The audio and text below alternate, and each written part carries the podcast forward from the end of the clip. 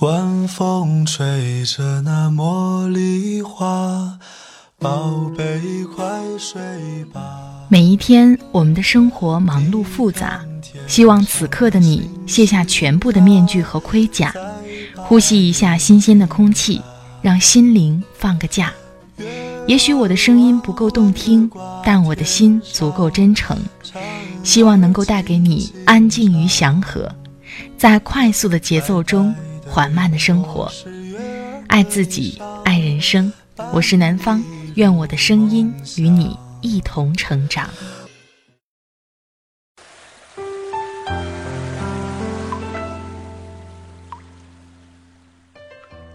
嗨，你好，这里是快节奏慢生活，我是南方。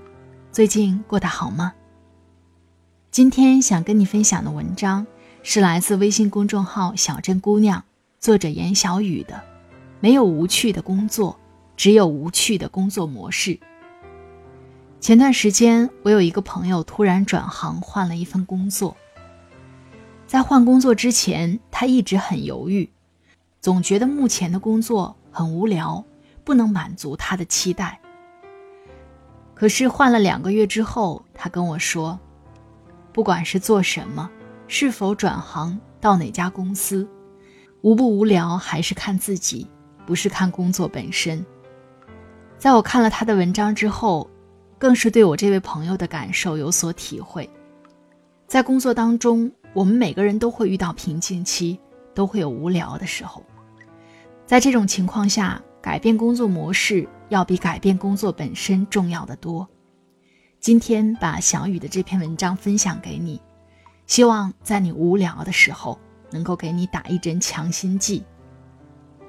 想听到南方更多的声音，欢迎你关注我的微信公众号“听南方”，那里也会同步发出快节奏慢生活的节目文稿。也欢迎你关注我的新浪微博“南方幺幺二三”，和我互动交流。好了，开始我们今天的分享吧。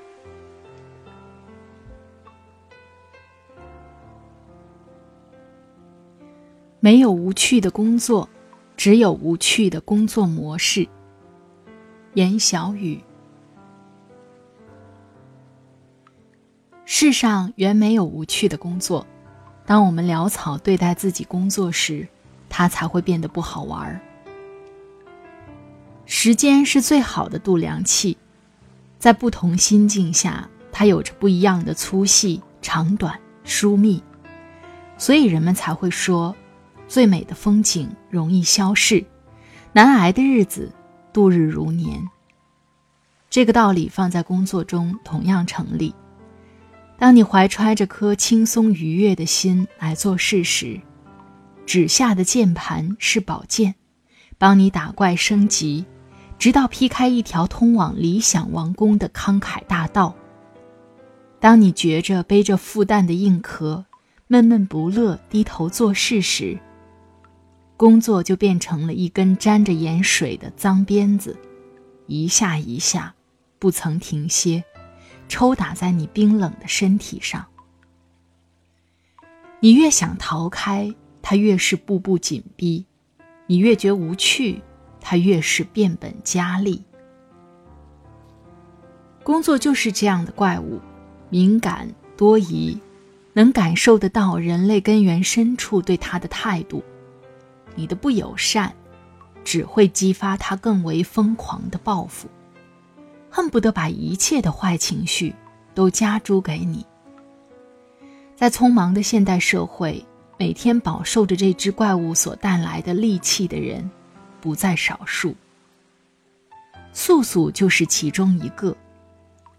他在一家广告公司做策划，每天会参与到大大小小的 case 里面。用自己脑洞出的创意来达成客户的种种需求。大部分的都市职场剧都喜欢以这种素材为切入，那些女主角踩着细细的高跟鞋，长发小黑裙，通常会擦正红色的口红，趴在电脑前的时候愁眉苦脸，站到 PPT 前演说时永远都是斗志昂扬的女战士。当然，这些都是电视剧里演的。也是素素所希望的工作状态。事实上，他每天九点钟到公司打卡，就会陷入一种茫然的境地，感觉对任何事物都提不起兴趣。面对着甲方给出的产品需求，整个人的脑子就像灌了水银一般，完全没有任何涟漪。唯一能够令他放松的，就是干与工作无关紧要的事儿，从微博刷到豆瓣儿。从果壳逛到知乎，一会儿去朋友圈里给老同学们点个赞，一会儿偷偷上淘宝看看自己喜欢的店铺有没有上新货，不经意抬起头来，看看时间就到了叫外卖的时候，便又开始纠结起叫哪家的外卖来。中午趴着打个盹儿，就冲到了下午两三点，快要出方案的关键时候。越是着急，越是出错。之前本来了然于胸的创意，因为时间不足，变得七零八落，最后只能拿不够成熟而又漏洞百出的方案前去交差。时间久了，即便没人来故意苛责他，他自己都觉得心虚。面对这样的一份进退为难的工作，他觉得是陷入了一个死局。纠结许久之下，他冒出了辞职的想法。或许离开这份无趣的工作，去找点更有意思的事情做，就会好很多呢。他对身边的人这样说，不知算自我安慰还是自我欺骗。我还记得当初素素进这家广告公司时的喜悦，因为喜欢广告这个行业。便从大学时期就梦想进入这家业内知名的四 A 公司。拿到 offer 的那天，他特意请我吃了大餐。饭桌上，他洋溢出那种发自内心找到了归属感的快乐，令他整个人神采奕奕。难以置信，两年过去，他不仅开始怀疑工作本身无趣。甚至都开始怀疑自己当初的选择是否有误。这些困惑听得人心寒。在职场上，不怕一个人跌倒犯错，就怕一个人失去对工作的求生意识。这是比贫穷要可怕上一百倍的事情。二十多岁的年轻人可以没有钱，但不能没有快乐。生活的属性是变色龙，它会随着人的心情而随时随地更换变装。你沉闷，它深如草灰；你雀跃，它鲜如胭脂。所以，要想摆脱这种死气沉沉的枯木境遇，重要的是首先从自己的内心认识到问题。既然想度过一个充实而有趣的人生，无非两种选择，一种是选择从事自己喜欢的工作，另一种是让自己喜欢上工作。当然，能够碰巧参与到喜欢的工作这种概率，恐怕不足百分之一。能够在踏入职场前就清晰认识并坚定的喜欢自己的工作，更是寥寥无几。但无法与这份工作深入契合，最终仍只落得个互相埋怨的结果。凡人有凡人的土办法，与其终日如无头苍蝇般寻找所谓喜欢的工作，不如先喜欢上自己已有的工作，从这里开始。作家龙应台在教育儿子的过程中提到。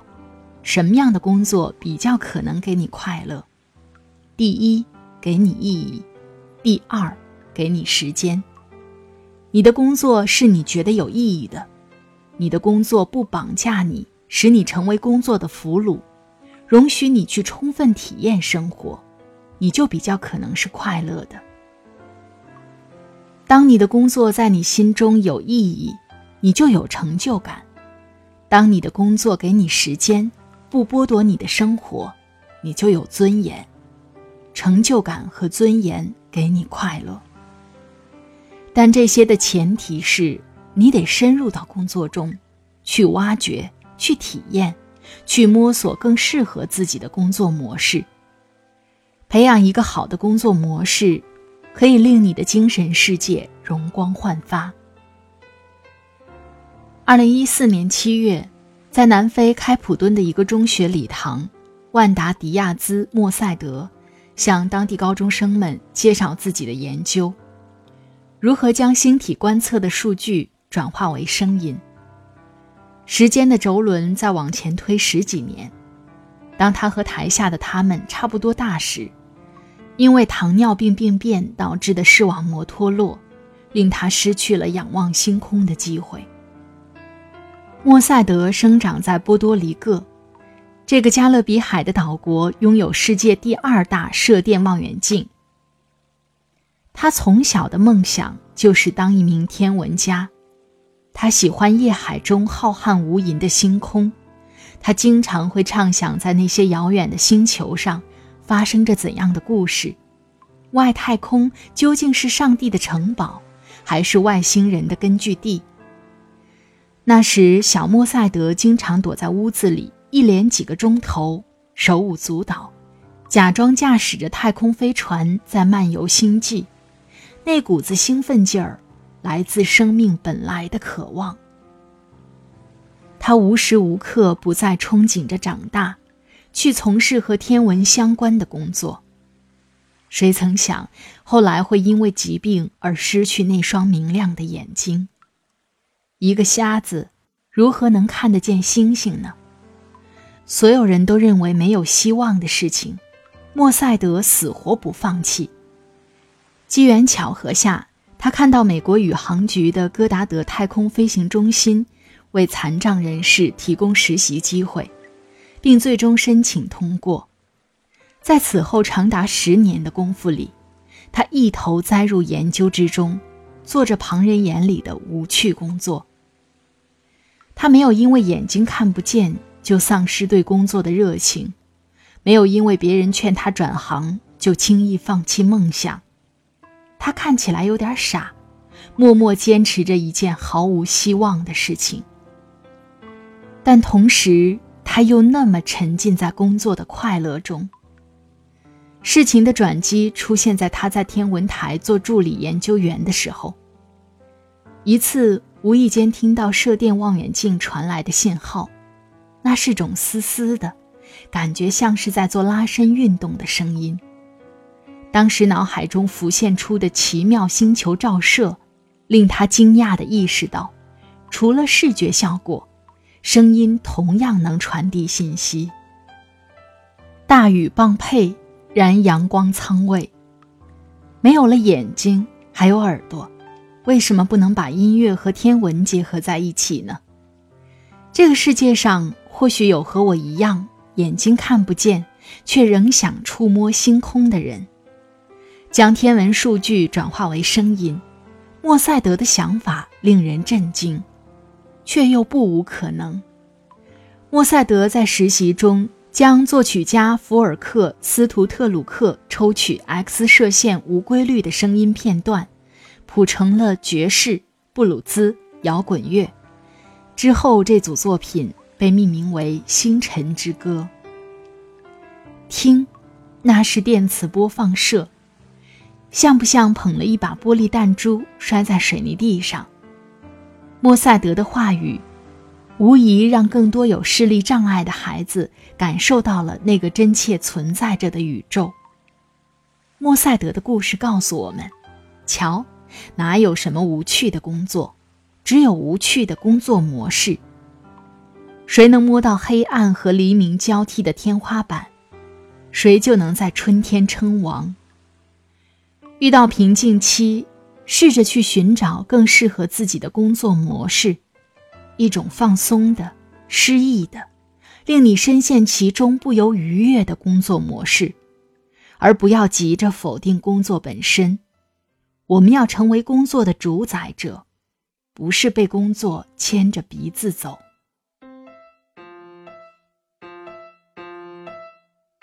If I could fly like a bird singing songs to the world, then I would. But here I am on the ground with troubles that I wish that I understood. But in the dark and the sun, I is still good. God, you're so good.